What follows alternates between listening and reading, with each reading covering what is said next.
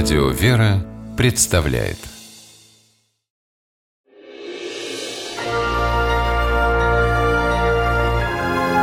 Герои моего времени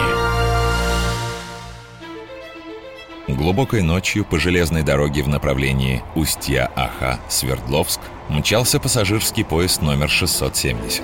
Люди мирно спали в вагонах. И вряд ли кому-нибудь из них даже в самом страшном сне могло привидеться то, что происходило в это время в кабине машиниста Александра Шалыгина.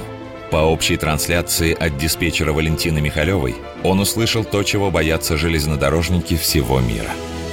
Машинист поезда 433 Вы куда поехали? Впереди пассажирский поезд 670 срочно остановитесь. Незадолго до этого диспетчер вышла на станцию встречать тот самый товарный 4303. Он должен был остановиться и ждать встречного пассажирского. Должен, но не остановился. Наоборот, стал набирать скорость, сшиб стрелку и по одноколейному пути понесся навстречу поезду, которым управлял Александр Шалыгин. Услышав от диспетчера ужасную новость и пытаясь обратить на себя внимание бригады товарника, Александр беспрерывно подавал сигналы тревоги. Ночную тьму прорезали лучи прожектора. Уносились в небо паровозные гудки. Тщетно. Поезда неслись навстречу друг другу и верной гибели. Тогда диспетчер Михалева связалась с Александром. 670 Шалыгин, слушаю. По Осадке проезд, на вас движется неуправляемый грузовой поезд. Срочно принимайте меры к остановке. Когда диспетчер подняла тревогу, расстояние между составами составляло всего 2 километра. Времени на раздумье не было.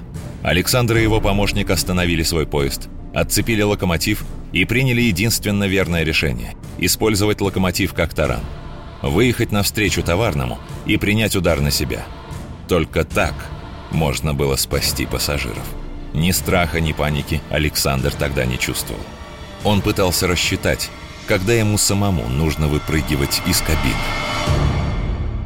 Прожектор, понимаете, вот глаза светят, и я ничего не, не вижу. Я определить расстояние просто не могу. Думаю, сколько до него осталось? 500, 400, 300 метров до поезда. Ну, думаю, все, пора уже выпрыгивать. И только уже вроде как хотел покинуть локомотив. Слышу, сосвистели тормоза. Эта бригада грузового состава все-таки остановила поезд. Всего за 100 метров до столкновения. Александр, думая, что с коллегами стряслась беда, кинулся к ним, но те выглядели здоровыми, только заспанными. Виновных железнодорожное начальство наказало, а героев, предотвративших страшную катастрофу, наградило. Александру Шалыгину, кроме прочего, было предложено повышение по службе. Но менять кабину машиниста на кабинет начальника наш герой и неисправимый романтик не согласился. Другого я ничего делать не умею, как говорится. Такого.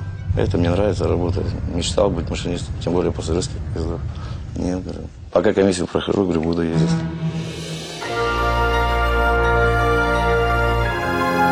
Герои моего времени.